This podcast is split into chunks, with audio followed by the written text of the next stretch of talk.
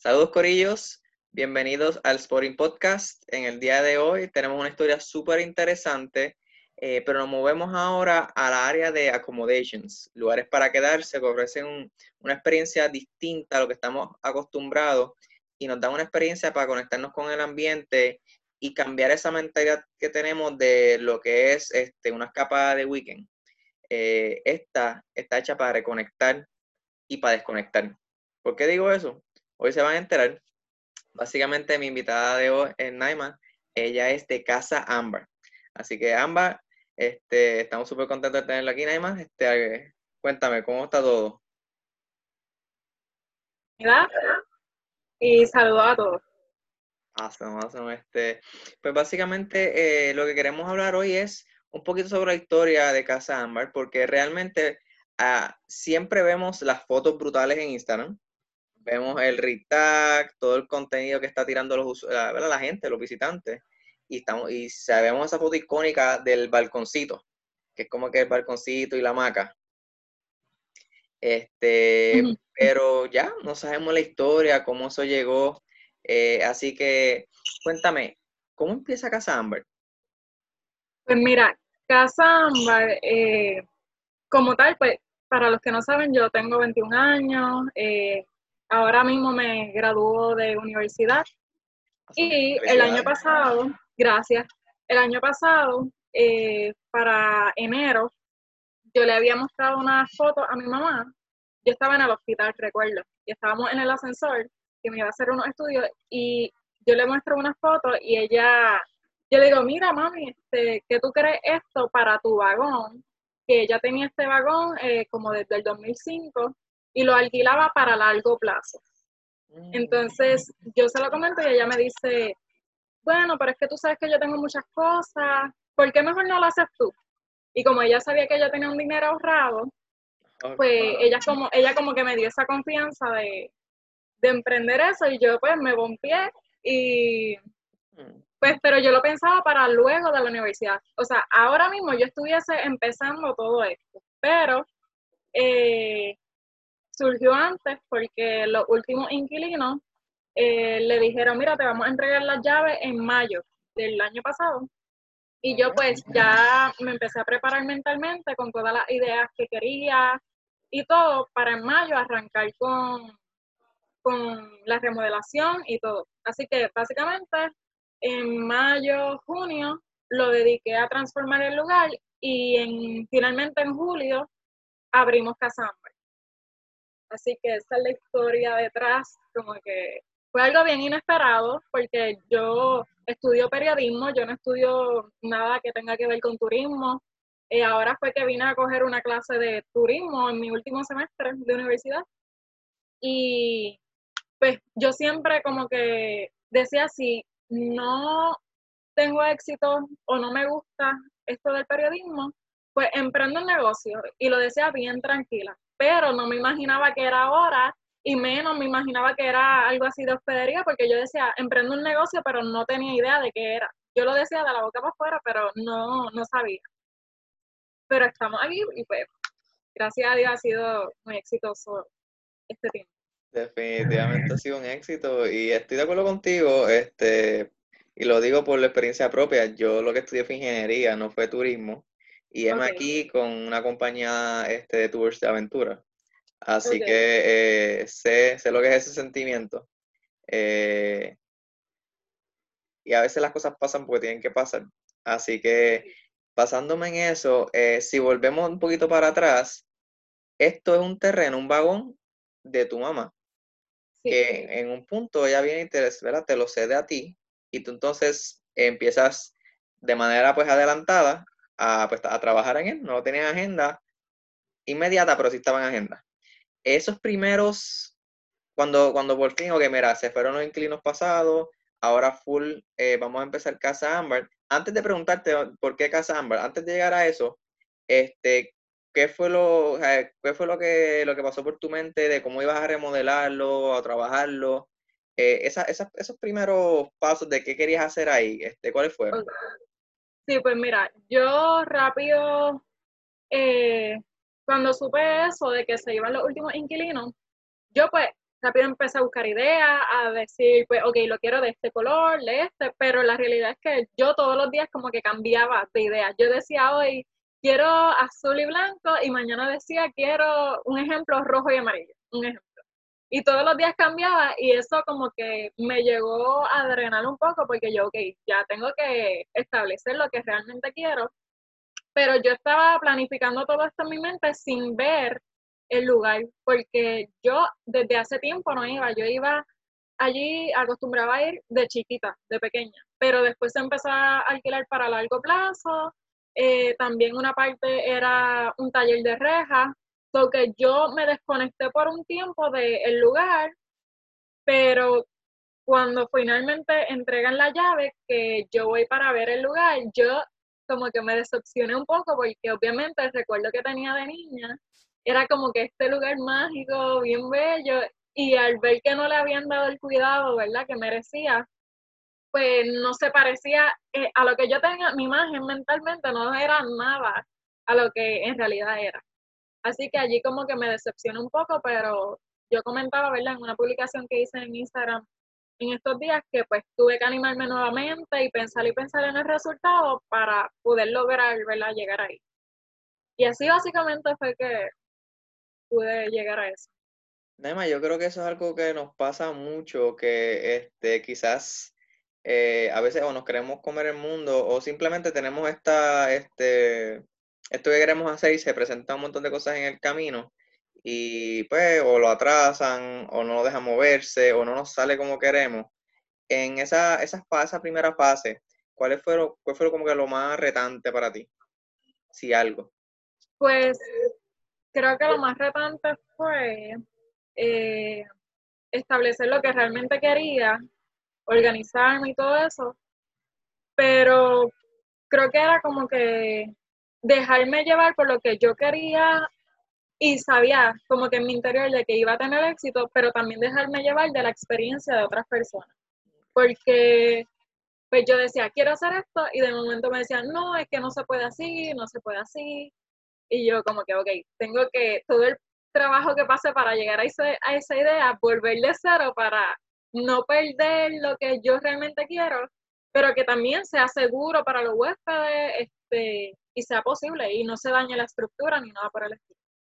Creo que esa fue una de las cosas. También eh, creo que el dinero, eh, trabajar con grandes cantidades de dinero en cuestión de, pues yo, el gasto que quizás más eh, grande que podía haber hecho era de comprarme un celular o algo así, pero algo tan grande de que hay, que, hay que remodelar eh, puertas, romper paredes y todas esas cosas, pues no la había tenido antes. Y en eso fueron los retos que pude identificar. Excelente. Y te pregunto, ese primer cliente, el primer cliente cuando ya por fin ah, abre casa Ámbar, ¿cómo consigue ese primer cliente? Háblame de esa experiencia, de cómo lo conseguiste, ¿verdad? ¿Cómo, ¿verdad? ¿Cómo le vendiste? Y una vez, ¿verdad? Él se fue o la persona se fue, eh, ¿cómo, se, ¿cómo te sentiste? Cuéntame. Sí, pues mira, este, ya yo lo había, eh, el lugar ya se habían quedado unos influencers.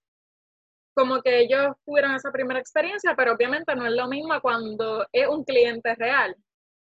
Y cuando de momento me llega la notificación por Airbnb y yo como que, ay Dios mío, ya, o sea, ya estamos de lleno en esto.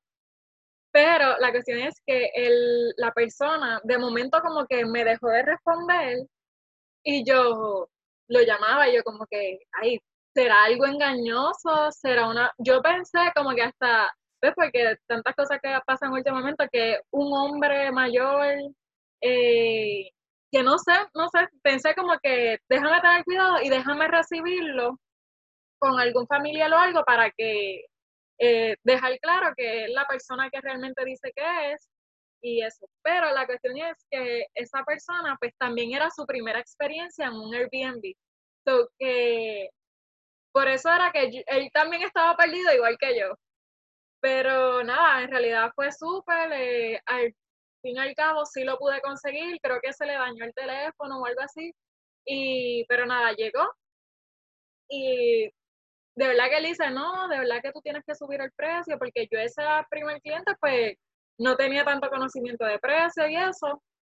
Y cuando se fue, pues nos dejaron una notita bien bonita, pues ahora yo tengo una libreta para que los huéspedes escriban, que ustedes saben. Eh, pero yo, a mano, dibujaron algo bien bonito.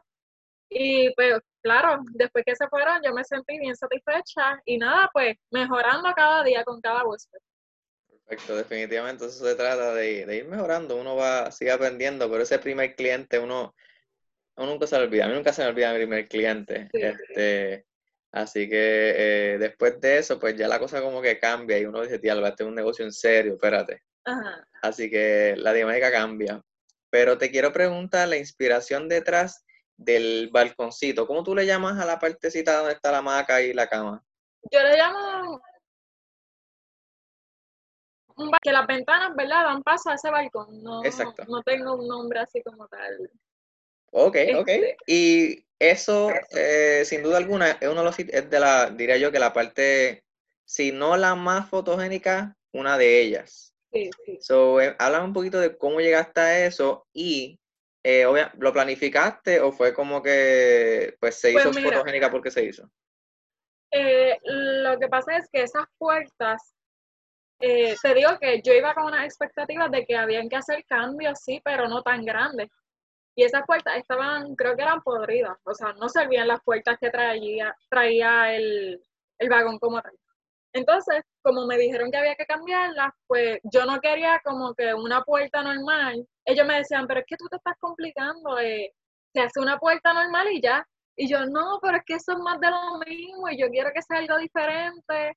Y en todo momento era como que eso, eh, que quiero que sea algo diferente. Y yo una puerta normal, pues en cualquier lugar tú consigues eso. Así que yo no, yo quiero que sea así. Y pues eh, lo de la cama realmente fue porque llegaron otras personas que se iban, iban a tomar una foto, iban eh, exclusivamente para tirar una foto y me dijeron, mira, si el lugar, pues para nuestros modelos y nosotros, si se puede habitar para cuatro personas más que para esa ocasión. Y yo, wow, pues déjame pensar, déjame pensar qué se puede hacer. Y yo, mira, puedo poner un matro inflable, aquí cabe un matro inflable. Y él, ah, pues perfecto. Y de allí se queda el matro inflable y pues ha sido bien exitoso, gracias a Dios. Wow, sí, definitivamente. porque antes había solamente una hamaca y gracias a eso, pues, surgió la idea. O sea que inicialmente el concepto, la foto icónica de a Casa Ámbar fue. Eh, fue a raíz de esos huéspedes. Eh, eh, eso que eran solamente para tomar fotos. Pues ellos me dijeron que, era, que eran cuatro personas, los modelos, y el fotógrafo y su esposa. Y yo, pues, ok, déjame ver qué me invento y va a salir. Y salió. Y así se quedó. Definitivamente, wow, súper, súper interesante. Eh, saliéndonos un chispito, ¿verdad? Del aspecto de, de, ¿verdad? Del negocio, háblame del nombre, Casa Amber. Pues mira, muchas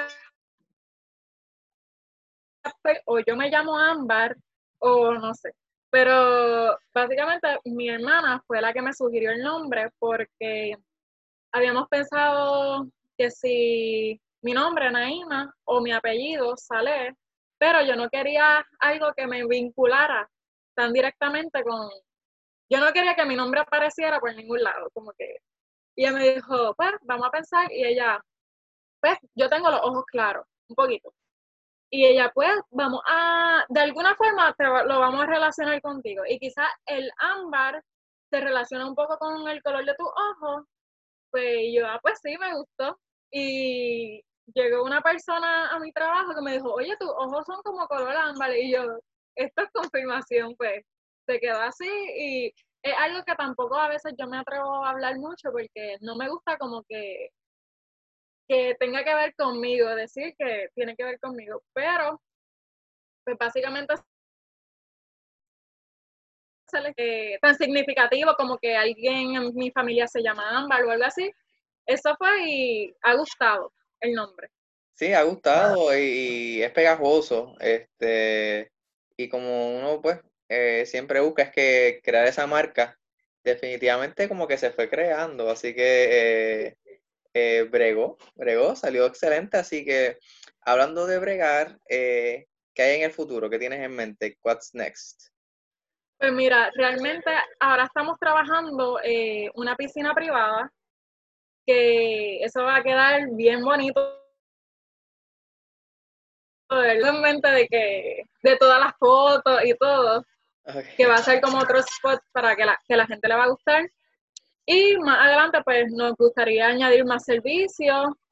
Eh, ahora mismo estamos trabajando con cena romántica, incluimos el desayuno, decoraciones, pero eventualmente mientras sea algo más estable, porque apenas llevamos menos de un año, pues ir escalando a, otra, a otros servicios. Perfecto, perfecto. Y, ¿verdad? Eh, ah, haciendo una, pequeña relación y con esto pues básicamente terminamos. Futuro presente, eh, entre medio está era la, el COVID. Así que, eh, ¿cómo te ha afectado el COVID? habla un chipito. Pues mira, lo primero que nos afectó fue lo de los temblores en enero. Que yo tenía prácticamente el mes de enero lleno completo a capacidad. Y a raíz de eso, pues hubo cancelaciones, pero cuando finalizó todo, como quien dice, yo hice un live, un pequeño live, y pues mostré que el lugar estaba súper seguro. Eh, hay una parte que tiene un espejo que no está aguantado de nada. Yo creo que debes saber. Eh, hay una cafetera que estaba justo en la esquina de, la cocina y ver que esas cosas no se cayeron ni nada, pues yo me sentí en paz de que el lugar es sumamente seguro. Y además que es un vagón que está preparado para eso mismo. Así que de allí pues fue como que brindarle nuevamente a las personas la confianza de que miren, es un lugar seguro, no hay nada que temer. Eh, luego con el coronavirus, que era algo también que no me imaginaba jamás, pues allí era como que, ok, ya, o sea, no puede seguir pasando cosas porque también el mes de marzo estaba prácticamente lleno y vuelven las cancelaciones, pero eh, allí mi hermana como que ella me entró en razón de que, mira, no eres la única que está pasando por esto, o sea, hay mucho, esta no es la única industria que está pasando por esto y muchos anfitriones de todo el mundo pues, están en la misma situación. Hoteles han perdido, han tenido pérdidas millonarias, así que, así que básicamente fue eh, esperar una semana, ver qué rumbo tomaba lo del coronavirus y nada, estar tranquila porque pues sí, así cubrió todas las necesidades y suplió y llenó luego de los temblores el mes de enero, pues así también estos meses se han ido llenando eh, sin meter mucha presión, sino dejar que todo fluya y pues así. Sí, y la realidad del caso es que es, es, Está, es, idóneo, ¿sabes? Las oportunidades de que te contagies allí son mínimas, eh, te ofrece el escape, que es lo que mucha gente actualmente está buscando estamos hablando de gente local, pero también gente de afuera. Así que Exacto, sí. Eh, yo tengo gente que me escribe, mira, vine para Puerto Rico con tu hijo de la, del corona y están por ahí. Obviamente, pues siguen estando en cuarentena, pero prefieren estar en cuarentena con la familia o con amistades que estar pues allá en, eh, muchos son de los Estados Unidos. Así que eh, sí, dentro de todas las dificultades, eh, se ha abierto una oportunidad de lo más chévere y este qué bueno que Casámbar ha podido eh, capitalizar.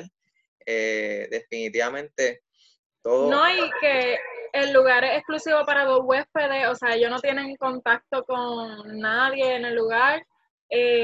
Allí mismo se puede hacer ir al río, que está a unos minutos de, de la habitación pues se puede hacer fogata, ellos mismos pueden cocinar en el grill pueden hacer yoga, que realmente allí pueden aprovechar el espacio bastante. Sí, el espacio, ¿verdad? Eh, estoy seguro que sin haberse planificado, eh, es idóneo para una situación como esta.